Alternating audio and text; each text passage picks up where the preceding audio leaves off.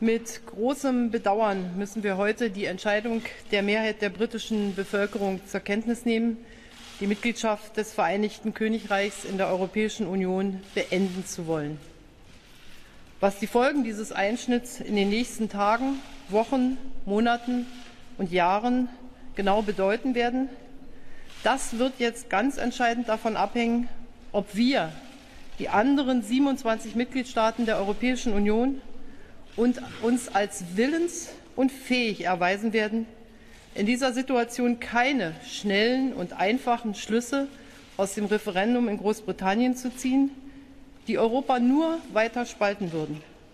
sondern ob wir willens und fähig sein werden,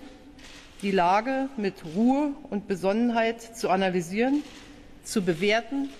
und auf dieser Grundlage gemeinsam die richtigen Entscheidungen zu treffen.